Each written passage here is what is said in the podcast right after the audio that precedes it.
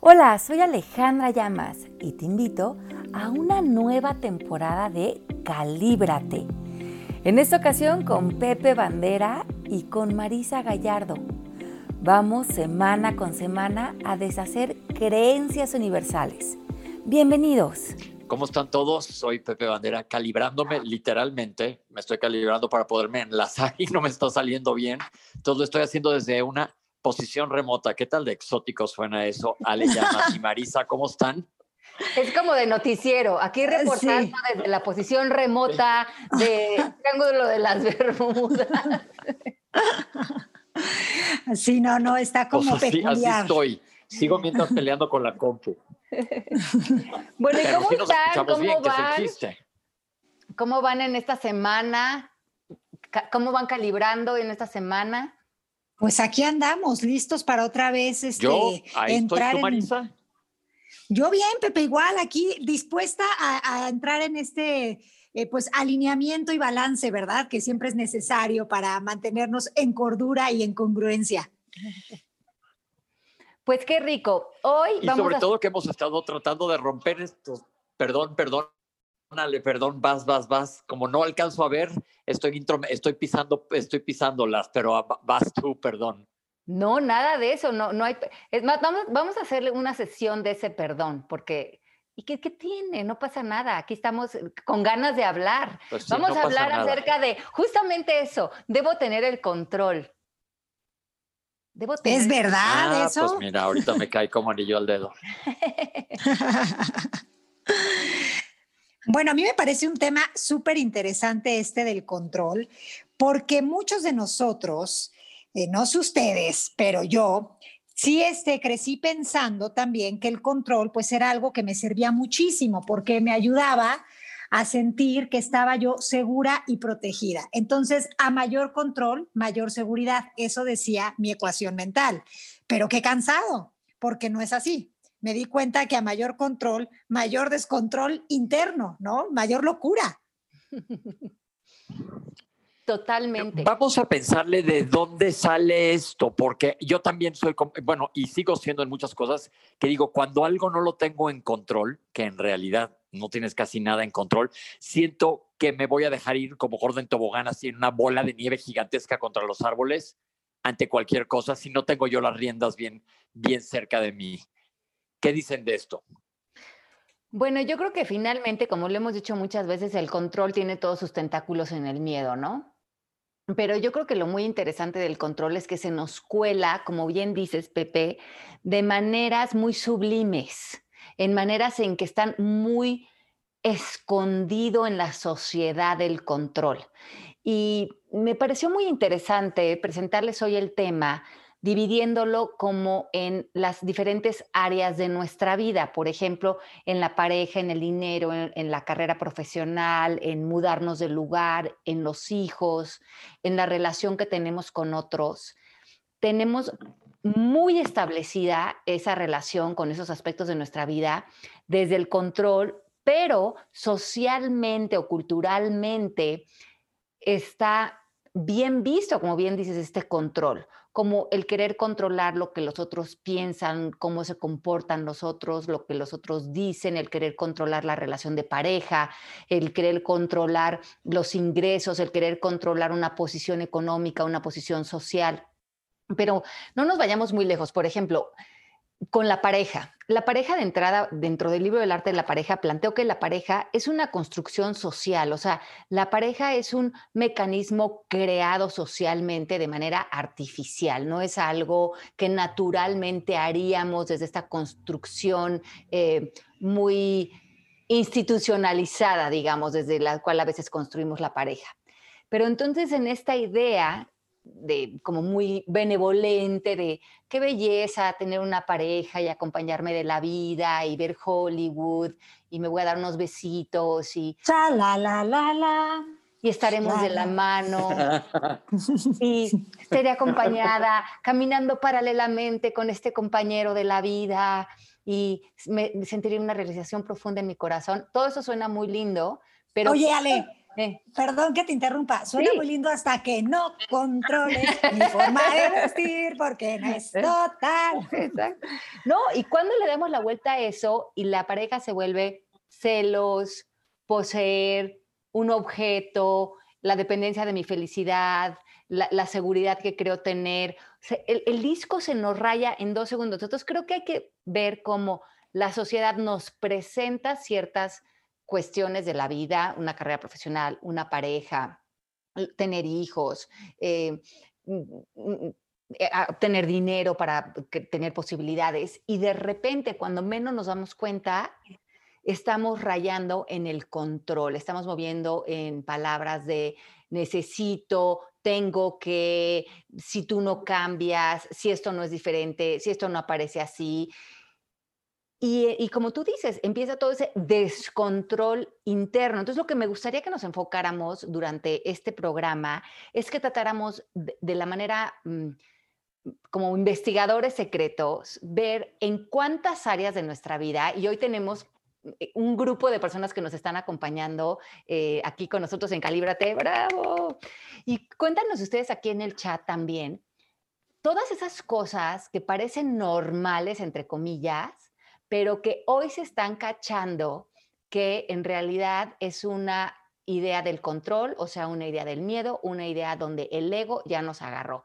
Y creo que una de ellas, por ejemplo, también puede ser el peso, como estábamos hablando hoy en la mañana en una clase, o como puede ser el dinero, o como puede ser mi éxito profesional, entre comillas, o como puede ser eh, el reconocimiento que se supone que debo de tener, o la aprobación que se supone que tengo que tener. ¿En cuántas cosas se nos acaba colando el control en el día? Y cómo nos deja de agotados en la noche. ¿Qué piensan? Yo, Ale, Marisa, que yo me gustaría que nos fuéramos más hacia la raíz del problema, de dónde, si nos rascamos para atrás, de dónde sale, eh, porque cuando eres niño, pues no tienes control, te vale, te puedes frustrar con una que otra cosa, pero de repente dices, pues hay cosas que están fuera de control y pues de niño no te importa tanto. Y es de grande que empiezas a decir, ¿qué va a pasar? ¿Qué va a pasar? Y hemos hablado ya de mucho pensamiento catastrófico. Bueno, yo creo que es, es, lógico pensar que cuando llegamos a la adolescencia, llegamos muchos de nosotros establecidos con estas creencias de no soy suficiente, no soy importante, no merezco, equivocarme es malo, y muchos le damos la vuelta a nuestra percepción y empezamos a ver que eh, como un mundo exterior que es el que nos va a salvar un poco de nosotros mismos, de esta carencia que ahora veo en mí.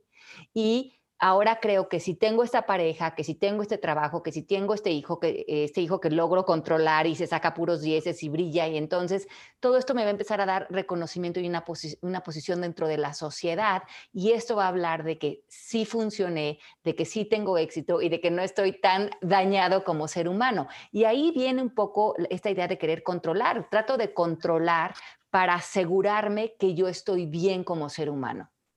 Claro, y creo que eh, es bien importante darnos cuenta de esto, ¿no? De que mientras pensemos que somos una opinión con calificación que alguien del exterior va a dar, entonces vamos a estar reaccionando ante la vida y vamos a darle un valor al control, pensando que el control nos hace el favor de ubicarnos en la vida en un lugar de pedestal de, wow, mira qué bien lo estás haciendo, o por este camino si vas bien, o si no vas bien, órale, ojo, enderezate y síguele. O sea, como que pensamos que el control nos hace ser, y voy a decir una palabra que, que, no nos encanta tanto, pero mejores personas, que esto permítanme que me pitorree, porque ya somos personas maravillosas, pero esta idea de que vamos a ser mejores aparece este, con esta idea de que el control nos va a ayudar supuestamente a llegar ahí. Yo siento mucho que a mí me pasa el, eh, que tengo broncas de control, las de cuenta. Yo se los he comentado muchas veces cuando en cosas que sé que no puedo controlar. Por ejemplo, cuando tomas un avión y digo, híjole, voy a perder la colección, no voy a llegar al aeropuerto, el taxi, ya sabes, hay tráfico. Eso todo está fuera de mi control y lo único que está reflejando es mi neurosis por algo que como, como ya me ha pasado, ya se los he contado, que dices, bueno, pues ya estoy en estas, pues ya, sea la que sea, sea lo que tenga que ser, ya estoy en la resbaladilla pero ese control me genera estrés. Entonces lo que hago es como respirar hondo y tratar de soltarlo, porque es un control que en primer lugar no tengo y en segundo me está haciendo que la pase bastante mal, porque te lleva a preocuparte y el preocuparte no resuelve, no, ni, ni te cambia el resultado tampoco. Y yo creo que, Pepe, cuando te das cuenta muchas veces que lo de afuera no lo vas a poder controlar, ¿no? Y, ni siquiera lo debes de, controlar. Muchas veces entonces nos vamos hacia nosotros mismos. Entonces, ¿cómo me controlo a mí? ¿Cómo controlo mi físico o cómo controlo eh, mi cuerpo? Y, y, pueden haber, hay bastantes temas de, a lo mejor, desórdenes en temas de acudir de más a un eh, yo no sé, cirujano plástico o desórdenes alimenticios, o eh, ahí también ver dónde, qué pasa cuando me doy cuenta que algo afuera no lo puedo controlar, hasta qué nivel llevo el no querer soltar el control en algún ámbito que tenga que ver conmigo. O estas personas que, a lo mejor dicen, no puedo controlar a otras personas, pero entonces puedo controlar el dinero. Entonces, o puedo controlar el acumular cosas, ¿no? Pero nada más para que vean a cuántos niveles aparece esta idea del control y cómo se va rebotando en diferentes partes de nuestra percepción. Inclusive hoy que estaba haciendo este, el análisis de este programa, me quedé pensando, ¿no? Por ejemplo, en el tema de la, pareja y del control, si inclusive esta idea de, ser fieles, ¿no? Dentro de la relación de pareja, no es también una idea de control. Claro, porque, porque es, es, yo creo que el, el, la falta de control que hay que ahorita dar la vuelta durante este programa es inseguridad. ¿Qué opinan? Exacto. Claro, eh, es, es, un miedo a algo. Entonces, yo imagínate que me estaba, que estaba pensando eso, o sea, ¿quién dijo que cuando tú tenías una pareja, la otra pareja tenía que ser fiel, fiel, fiel, fiel, clásica, que si era una infidelidad era lo peor que podía pasar?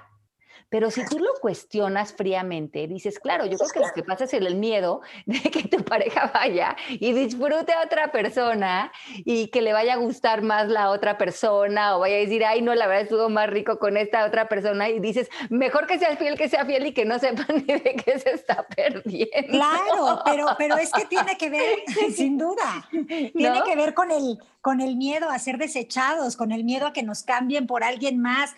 Por eso es que vivimos a veces en, competencia constante, en comparación absoluta, viendo a ver cómo podemos ganar la carrera para que no nos vayan a quitar del, camino, para que no nos vayan con un codazo a, a sacar de la ecuación, ¿no? Qué terrible.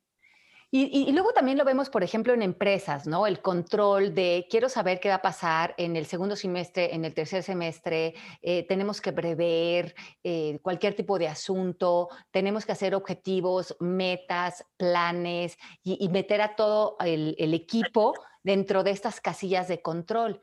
Pero cuando estamos haciendo esto, estamos dejando afuera la espontaneidad, la flexibilidad, la creatividad, la intuición, em, sumar nuevos planes, a, veces eh, cambiar de opinión, no, no, dicen es de sabios cambiar de opinión y, permitirlo para la empresa, porque sentir que estamos controlando la empresa, y aquí también pone Brenda en los planes, también cuántos de nosotros no, eh, tenemos que planear, planear, planear, porque no sentimos que hay un universo que está ahí eh, dándonos muchísimo si nos mantenemos flexibles, ¿no?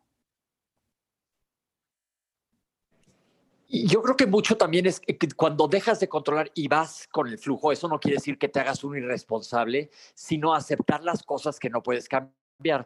Ahorita yo estoy pensando en función a, ejemplo, unos padres controladores que quieren que su hijo sea perfecto como ellos quieren que sea. Ahí estás en expectativas, que ya hemos platicado, las expectativas son el camino amarillo darte contra la pared. Pero, eh, ¿cómo podemos hacer para que la gente cambie este chip? Cambia de decir, voy a ser un padre controlador, voy a educar a mi hijo lo mejor posible desde otro lado, desde el amor, que yo que siempre se parte de ahí, pero desde este control, esta estrictez, esta, esta manera de, de esta rigidez, porque el control es rigidez. Yo creo, Pepe, contestando a tu pregunta, que mientras no dejemos de ver en el control un valor y una moneda de intercambio para obtener, lograr o conseguir, no lo vamos a sacar de nuestro sistema de pensamiento, ¿no? Entonces, creo que es importante que pongamos la mirada en cuántos impuestos nos ha cobrado estar en control, en cuánta ansiedad hemos vivido, en cuánta necesidad, con cuánta contracción, con cuántos este, nudos mentales, pero también este, físicos, ¿no? Cuánto estrés hemos acumulado de pensar que el control nos da algo. ¿Qué necesitamos para reconocer? Y creo que la vida en este momento actual con lo que estamos viendo, si algo nos está enseñando es, te tengo noticias, ¿te gusta jugar a que controlas las cosas? Pues, ¿qué crees? No, a ti no te toca controlar, te toca este, ir viviendo y ser resiliente, irte adaptando. Y, y, eso es lo que, lo que de alguna forma toca, hacerte cargo de ti, de tu estado emocional, independientemente de lo que esté sucediendo en el exterior. Sí, y, directamente con los, con los niños, en, en, mi experiencia, ¿no? Yo creo que es muy interesante que hagas un trabajo interior de ver que muchos de nosotros estamos educando desde el miedo y que estas expectativas y estas eh, medallas que queremos que los niños carguen, muchas veces son porque queremos que digan, mira qué buena mamá es Sale o qué buen papá es fulanito, perenganito. Y, y ni siquiera tiene mucho que ver con los niños, es otra vez eh, tengo en control o tengo el control de este rol de ser padre o no lo estoy haciendo bien. Y yo creo que aquí se une mucho a esta creencia de hay algo malo conmigo, ¿no? Me puedo equivocar como papá. E, y eso te lleva a esta rigidez de querer que tus hijos obtengan resultados, eh, aparezcan de cierta manera y, y finalmente esto no es amoroso porque mucho de lo que esto eh, niega es que el niño realmente aparezca. De hecho, que, que, conozcas a quién es este niño que estás criando y más bien qué tipo de padre necesita de ti, no qué imposición, eh, extensión de tus miedos eh, serán funcionales para el niño, ¿no? Y a veces también creo que en el tema de ser padres, como que nos da mucho miedo, yo que soy madre y, que me he visto en el ego, mi miedo era que mis hijas no pertenecieran, no pertenecieran a un grupo de amigas, no pertenecieran a un grupo de personas que se sacaban ciertas calificaciones, no pertenecieran físicamente a lo que se considera, pues no te estoy diciendo guapa, pero por lo menos este, menos peor. O sea, de alguna forma esta idea de que, de que el, miedo a no pertenecer y a ser excluido es algo que también nos lleva como papás a querer exigir mucho y, y a veces estas creencias de que vivimos en un mundo competitivo y entonces necesito que mi hijo, pero hable inglés, pero chino mandarín, pero que vaya al ajedrez, pero que además baile polka, pero además que haga esto y lo otro, es como que para que pertenezca, ¿no? O sea, necesito que no te vayan a expulsar del sistema por piedad. Claro, y en este libro que escribí del, del libro del arte de educar, yo creo que muchas personas que lo han leído y, yo cuando lo escribí, como que a lo mejor esperas que te van a dar técnicas o maneras de disciplinar a tu hijo. Y finalmente el libro apunta todo a ti, mientras que tú no resuelvas ese miedo que está por debajo de tu crianza, tu crianza nunca va a ser auténtica, ¿no? Y lo que, va a ser, lo que se va a ir desprendiendo es el vínculo de, una intimidad profunda en la, en la relación. Y yo creo que eso es muy importante porque eh, yo creo que delineando lo que estás diciendo, Marisa, es una posición muy importante en la que nos debemos de sostener eh, dentro de la pareja, dentro de los hijos, dentro de los amigos, es si me estoy sintiendo incómodo en esta relación, si por algo quieren salir estos tentáculos del control que se sienten como miedo, inseguridad, eh, contracción, eh, frustración, enojo, culpamos, atacamos. Entonces, sentarnos y preguntarnos qué conversación está sucediendo a nivel más profundo, o sea, qué miedo realmente está rigiendo esto, y lo como tú lo estás diciendo, Marisa, que mis hijos no me vayan a pertenecer, que la, que la sociedad no me vaya a ver como que una cosa más que creo que no hice bien, o, o sea, en la que me meta, ¿no? Claro, y mira, aquí nos dice Nuria, yo recuerdo que yo decidí tomar el control de mi vida cuando vi que las cosas en casa de mis papás estaban enfrentando retos, la relación de mis papás y la situación económica de ese momento. En ese momento funcionó la idea, pero de adulta me he dado cuenta que me limita e incomoda. Yo haría ahí una distinción en el lenguaje. No, no se trata de tomar el control de nuestra vida, sino de ser responsables y de tomar las riendas de nuestra vida a partir de lo único que tenemos, sentido común, intuición, eh, sexto sentido, imaginación e intención, ¿no? Y emoción. Entonces yo creo que eso es como que lo que hace la diferencia entre querer controlar, que es, que es como muy cansado, a querer ser responsables, que implica que hagamos, eh, pues sí, eh, introspección, pero también que tomemos decisiones que vengan alineadas a los deseos de nuestro corazón. Bueno, vean esto, otras áreas ¿no? de nuestra vida donde se nos puede permear el control y, y, todos nuestros compañeros que nos están acompañando hoy en la grabación. El pasado, queremos controlarlo a que no haya sido como fue. ¿Cuántos de nosotros nos peleamos con el pasado? Quiero controlar que el pasado no hubiera pasado esto, no hubiera sido así mi infancia, mis papás no hubieran sido como son, eh, no hubiera tenido que vivir esto que viví. Y, tenemos esta ilusión óptica de creer que porque opinamos algo del pasado, vamos a controlar algo de él. El futuro, ¿cuántos de nosotros estamos viviendo una vida hoy para prever un futuro, para controlar que no pase algo malo en el futuro. Muchos de nosotros sacrificándonos, luchando, eh, viviendo eh, una vida que ni siquiera estamos disfrutando hoy porque según nosotros estamos cultivando esa protección de un futuro, eh, bueno, que, que, ni siquiera existe, ¿no? En este momento. Y, con el pasado y el futuro que acabas de mencionar, ay, perdón, Pepe, el tema del control, ¿no? El del tiempo, controlar el tiempo. ¿Cómo ves eso? ¿O cómo lo ven? No, yo estoy en esas. Yo, yo todo el día que estoy como hámster en ruedita, quiero controlar muchísimo el tiempo. Pero otra cosa que me estoy dando cuenta ahorita, lo que están platicando, y ojo todos, uno dije, el control es inseguridad, y otro que está saliendo ahí del charco es ¿qué onda con el control y el querer pertenecer, el querer la aprobación de otro?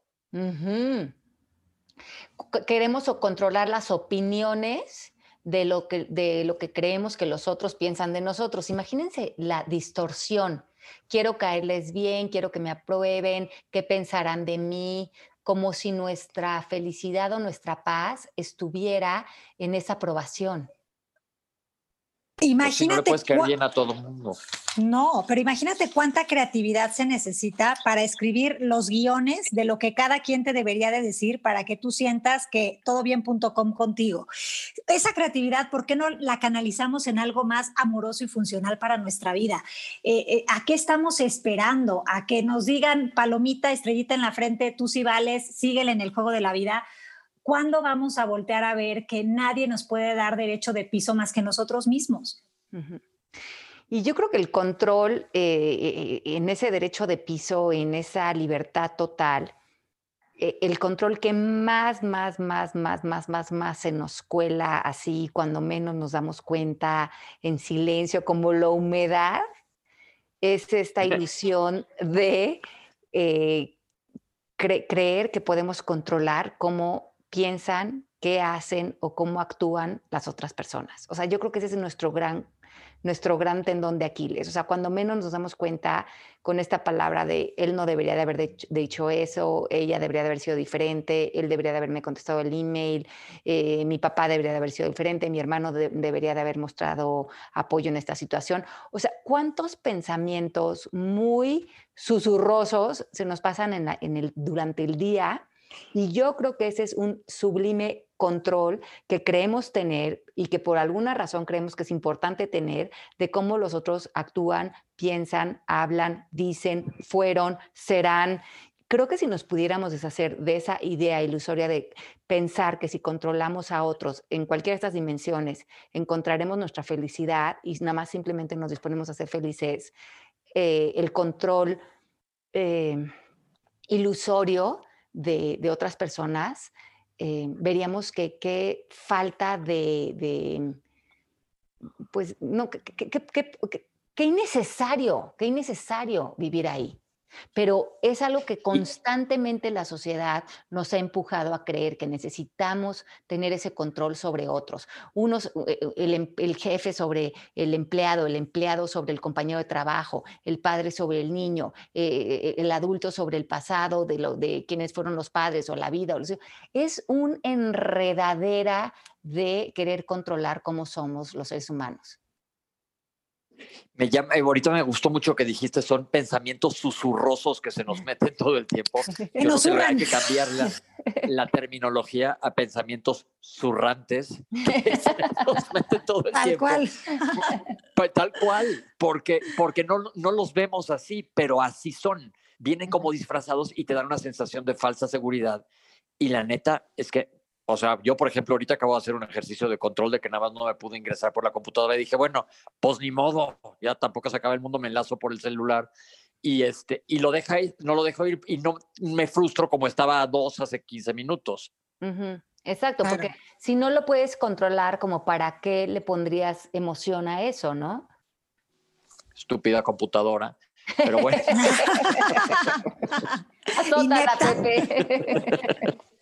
Oigan, pero vean que, vean que padre, vamos a hacer un ejercicio. Vamos a ver que, como ahorita lo que tú estás haciendo, Pepe, vamos a identificar cuándo es que estamos en control y cuándo es que estamos eh, libres de esta idea, porque creo que muchos de nosotros no, no identificamos claramente que estamos tratando de controlar algo porque o creemos que tenemos la razón o creemos que lo estamos haciendo por el bien de otra persona o por el bien nuestro y, se nos nubla un poco la, la claridad de que es el control otra vez el que está tratando de poseer esta, esta, situación o a esta persona.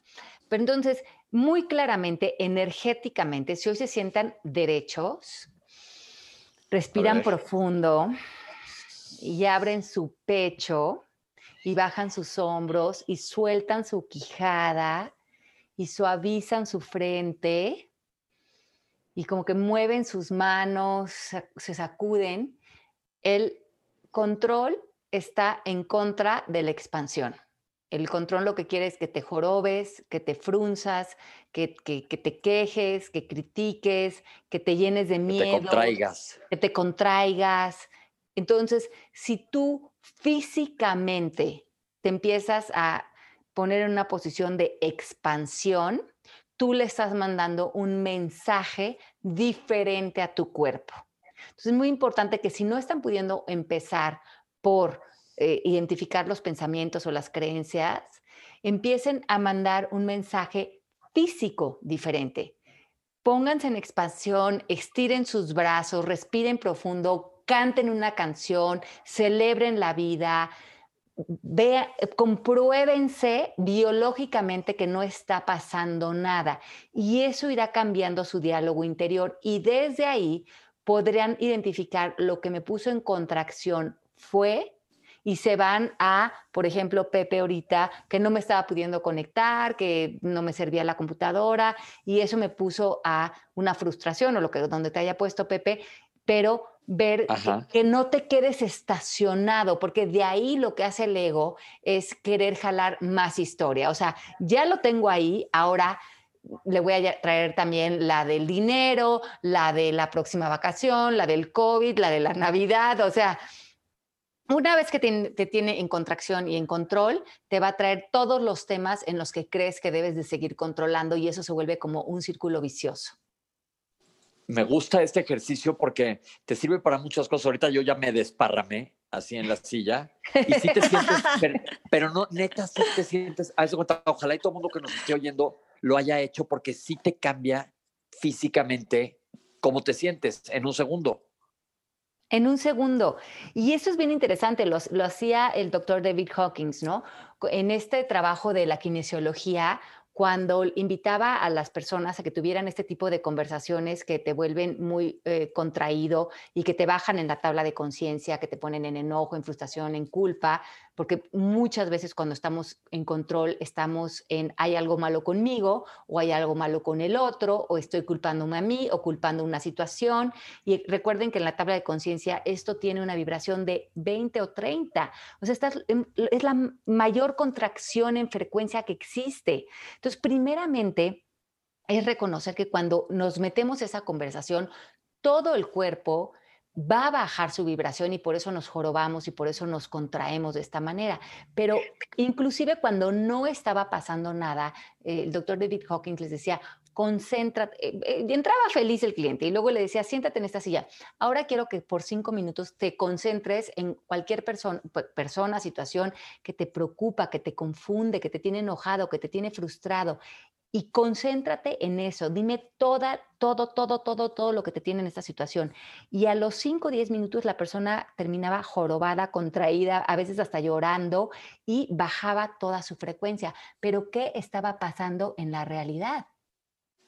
Nada, estaba sentado en el consultorio de este señor, sano y salvo, con un té enfrente, o sea, nada estaba pasando, pero cómo el producto de nuestra imaginación puede realmente ponernos en lugares de tan baja vibración, donde además similar atrae similar y cuando estamos en control, que también es de las más bajas eh, vibraciones, pues entonces salimos a evidenciar que las cosas no están saliendo bien y creemos que la manera de que sí salgan bien es poner más control sobre ellas.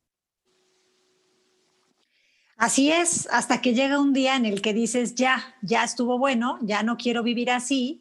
Entonces, pues, ¿qué, ¿qué, hay para mí? Y para ti hay que, si tú no puedes controlar el exterior, pero sí puedes ser quien decide lo que elige interpretar, pensar y en dónde poner tu atención, pues ya con eso, ¿no?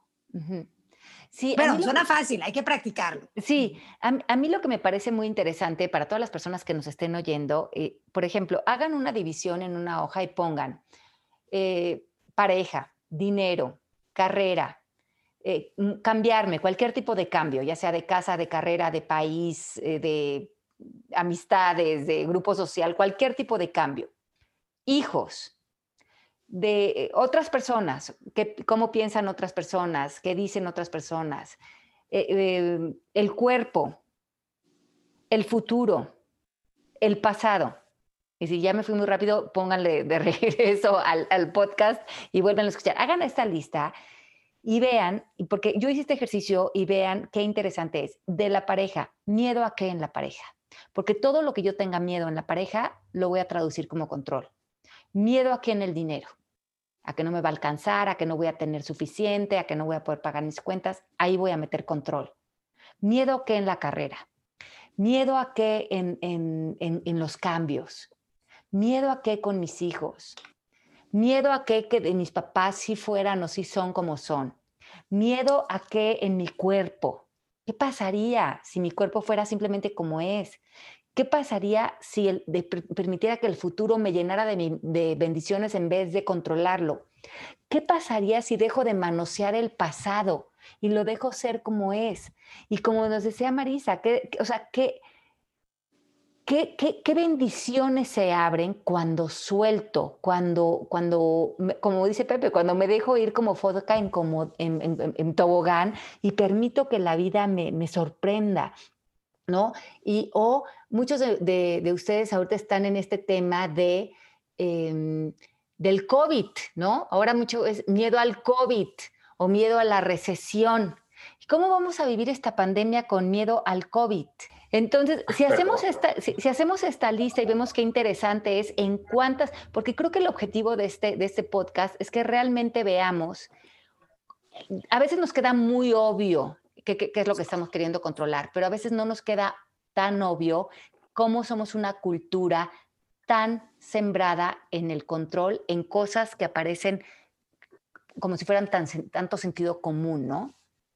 Pero que sí acaban marchitando relaciones, eh, futuros, pasados, eh, la posibilidad de estar en el presente.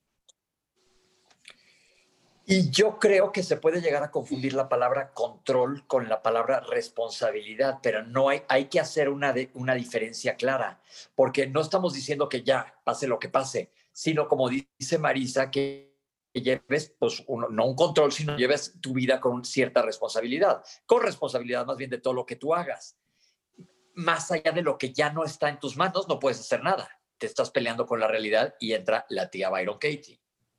Exacto. Y a mí me encantó este ejercicio que propone, Sale, porque creo que si la gente lo hace, se va a dar cuenta de que a mayor temor, mayor necesidad de control, porque van a pensar que ese control va a contrarrestar el miedo que puede causar cualquiera de estos temas. Pero en realidad, al contrario, porque si ahí está nuestra atención, estamos reforzando eso que nos disgusta. No, y además me parece muy importante reconocer que eh, mucho de lo que hace el ego es decir, bueno, es que si suelto el control, entonces ya, que mi hijo, ya, que mi hijo se me vuelva un, ¿qué? Un drogadicto, que, que mi esposo que se vaya con quien se le pegue la gana, que, que acabe yo debajo de un puente sin dinero. Como dice Pepe, ¿crees que necesitas el control para dar resultados? O podrías tomar una habilidad de respuesta, que es una responsabilidad, para responder de manera eficiente, clara, madura ante tus obligaciones, que pueden ser eh, tu dinero, tus hijos, tu, tu, matrimonio, tu trabajo, pero no desde el control, sino desde la paz, la fe, la confianza, el bienestar y la co-creación con el momento presente. Pero pongámonos a ver el control desde el punto de vista de la otra persona que vive con alguien controlador. ¿Qué, qué, cómo te sientes de estar siendo controlado? Pues lo único que estás haciendo es querer salir corriendo de ahí, porque te sientes un perro con correa. Exacto, que te quieren domesticar. Y te voy a decir una cosa, mi, mi, mi, mi papá era bastante controlador, eh, le gustaba mucho el control y, y veía esto eh, como, un, como un acierto, ¿no? Pero también yo veía en él los nervios y con la angustia que él vivía y, finalmente creo que a lo mejor mi papá murió hace 20 años, pero si él oyera este podcast en esa época, me hubiera dicho, ay, mijita, está muy lindo lo que dices, pero no es la realidad. Y yo creo que ahí se va la mente analítica, ¿no? Como sí está bien padre lo que oí en este podcast y a lo mejor muchos de los podcasts que hacemos, pero así no funciona el mundo, esa no es la realidad, las cosas se tienen que controlar y esa es la vida eh, o la mente dentro de la vida analítica y de la lógica. Pero hoy entendemos que no estamos en un mundo que se rige por la lógica, es un mundo cuántico que se rige más por tu estado de conciencia que por lo que tú crees que es la realidad, porque no existe una realidad objetiva pero lo que sí cobra impuestos es desde donde la vives. Y cuando tienes que controlar todo, eso directamente también se te va a síntomas fisiológicos, Pepe. Tú como doctor lo sabes, cómo el, control va a generar un miedo y un estrés a tal nivel que puede generar eh, un, un, estado físico no funcional y donde ya no estás pudiendo controlar tu salud, que finalmente es lo que te va a permitir vivir, ¿no? Yo a lo que voy es que este control, además, eh, este estrés que genera el control, como dice Ale, te lo, va a tener una repercusión en ti eventualmente y en los de alrededor. Mi mamá nos controlaba con los ojos, con los ojos. Y ella decía, cuando yo le ponía cualquier podcast o algo así, me decía, esas cosas New Age que tú oyes, New Age, ¿eh? Pero la verdad es que estás, estás este, causando un estrés generalizado y se siente tensión como eléctrica continuamente. Cuando estás cerca de alguien terriblemente controlador, lo vibras, lo sientes. Y a veces he sido yo, ¿eh? Yo creo que de alguna forma cuando estamos como en estos estados de conciencia, de inconsciencia, todos hemos jugado este, uno de estos papeles, ¿no? O, el que controla o el que se deja controlar. y creo que pues mira, no hay que sentirnos culpables si es que en algún momento lo hemos hecho o lo hemos experimentado así, sino tener curiosidad, tener curiosidad y decir, híjole, quiero que, eh, eh, que, cuando esté con otros esté yo desde mi ser o quiero eh, que los otros vean que soy como el domador, ¿no? Este, ¿Qué más da lo que los otros vean? Pero no sé si me estoy dando a entender que lo que importa aquí es que nosotros, les dejo el micrófono, no sé qué quiero decir.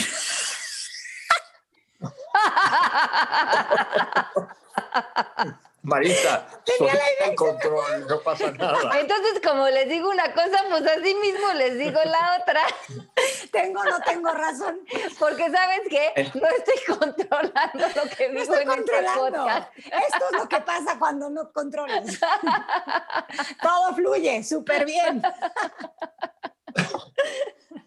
Oh, pero pues también se vale un poco perder el control.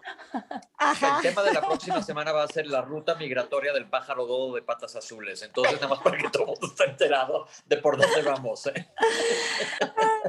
En nuestro programa New Age, en el nuevo programa New Age de Calíbrate. Sí, sí, sí, esotérico New Age. Pues muy bien, Marisa, me encantó eso que dijiste, me gustaría subrayarlo. Oye, es importantísimo lo que acabo de decir. Tome nota, por favor, todos los que nos están escuchando. No, pero qué rico ejercicio, qué rico ejercicio de, de, de, decir, iba a decir algo, no sé qué iba a decir, y ya no importa, ¿no? ¿Y qué más da? Pues bueno, ahí tenemos un claro ejemplo de cómo seguir en expansión en este tema. Y creo que hemos llegado al final de este programa, chicos y chicas. Ya tomaron nota, ya tomaron nota de cómo se hacen los podcasts, Marisa. Ya tomaron nota y ya saben que no. ¿Cómo ser un profesional para el programa? ¿Cómo preparar tu tema? ¿Cómo preparar tu tema y que no se te salga de control? De control. que fluya. Síganme para más consejos, ¿Saben quién sí está en control? ¿Quién? ¿Saben quién sí está en control? Porque tiene que controlarnos a nosotros.